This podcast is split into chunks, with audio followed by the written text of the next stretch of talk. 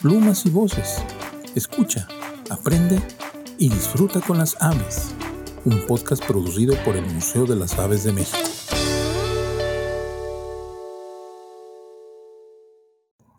¿Cómo podemos iniciarnos en la observación de aves, don Aldegundo? En lo he vivido, en lo experimentado, me he encontrado eh, con dos caminos, dos maneras de observar aves, de disfrutarlas, de aprender de ellas. Y uno de ellos es el salir al campo con un espíritu muy abierto, con una actitud muy serena y decir, vamos a ver qué suerte tengo hoy, a ver qué me logro encontrar. Y van a pasar muchas cosas.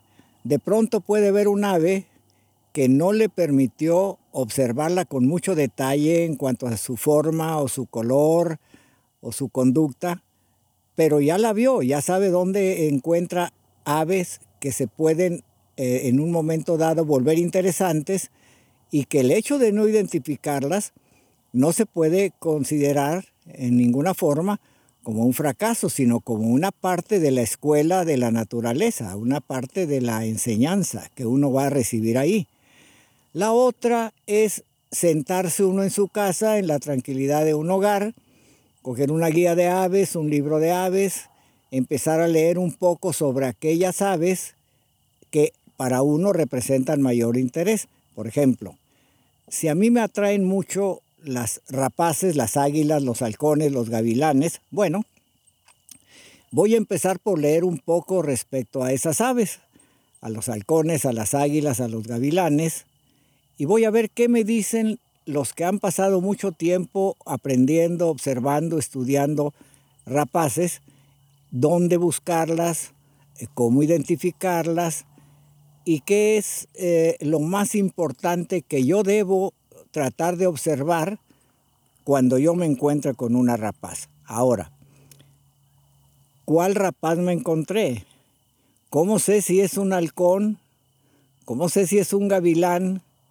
¿Cómo sé si más bien es un águila que por la distancia no puedo definir con claridad su tamaño? Bueno, pues ahí es donde empieza el reto. ¿Cómo saber qué es lo que estoy viendo? Sé que es una rapaz. Eso creo poderlo decir con seguridad. No es una garza, no es un sopilote, no es una codorniz. No, es una rapaz, pero ¿cuál rapaz? El otro camino es, antes de estar sentado viendo una guía en la comodidad de la casa, salir al campo, observar el ave, tomar algún apunte, si posible fuera una fotografía, y luego con ese material que se obtuvo, sentarse a ver en la guía qué fue lo que yo vi. Y entonces también me puedo sorprender porque puedo yo haber pensado que lo que vi era un ave cualquiera, común, que tal vez me la encuentre cada vez que salga, y a la hora que la identifico en una guía, con la fotografía, con los apuntes, con los datos que yo tomé de tamaño, de color, de figura, pues voy a descubrir de pronto que es una rapaz o es una especie de ave poco común, poco conocida, poco observada, y entonces me doy cuenta que esa salida se convirtió en un éxito, porque vi algo que cuando lo observaba ni siquiera lo pude valorar. No sabía qué ave tan valiosa me había tocado en suerte localizar.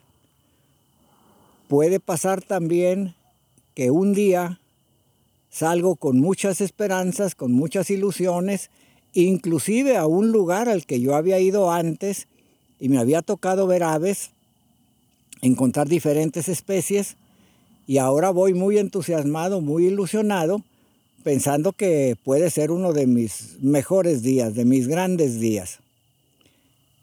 Y llego y empiezo a caminar y a observar y, y no veo nada.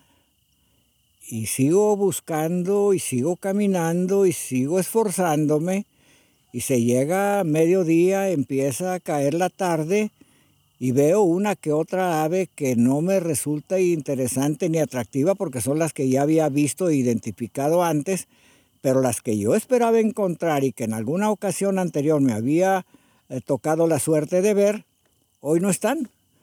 Por eh, alguna razón no encuentro ninguna.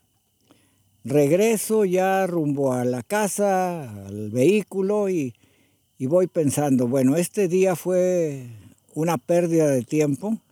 Me hubiera ido mejor si me quedo en la casa eh, leyendo o viendo un programa o haciendo cualquier otra cosa con mi familia o lo que sea de eh, aquello que me atrae.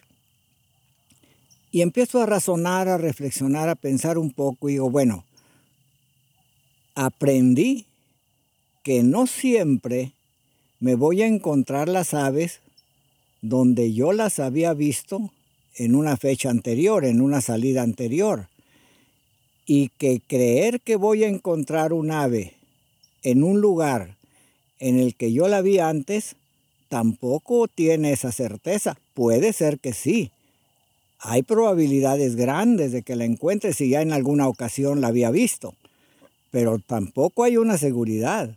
Yo puedo haber visto un ave cuando no tengo mucho interés y no le pongo la atención que debiera, pero después me doy cuenta que debo observarla con detenimiento, con cuidado, y voy a buscarla pensando que la voy a encontrar con mucha facilidad, con mucha seguridad, y resulta que no fue así.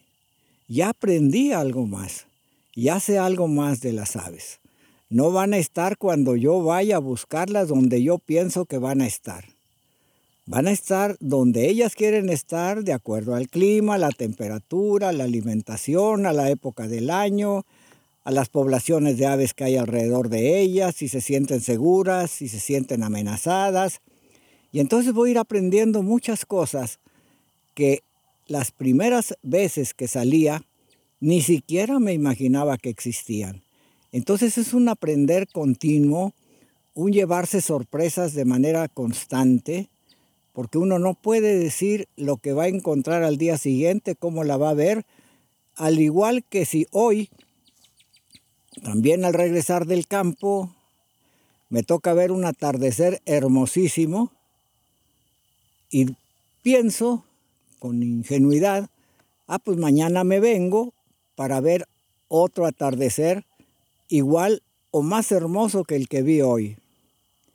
Y no, porque puedo regresar un día, o tres, o cinco, y hay nubes, o hay viento, o las condiciones del cielo no son parecidas a las que me tocó en suerte ver el día que me fascinó la puesta del sol. Y bueno, así es la naturaleza y así es la vida. No es una rutina, no es una monotonía, es una sorpresa constante de cada día y el chiste es tener la determinación, la constancia de estar ahí y lo mismo sentirse satisfecho cuando se tuvo un gran logro que cuando no encontró uno nada que valiera la pena. En los dos casos, algo nuevo aprendimos. Así son las salidas de campo, así es la naturaleza, así es la observación de aves, así es la observación del cielo, de los atardeceres, de los amaneceres. Todos son una enseñanza y también todos son una sorpresa. Esto es de lo que poco a poquito va uno aprendiendo a lo largo de las salidas de campo. Esto ha sido Plumas y Voces, el podcast que te acerca al mundo de las aves. Te esperamos en el próximo episodio, Conocer para valorar y conservar.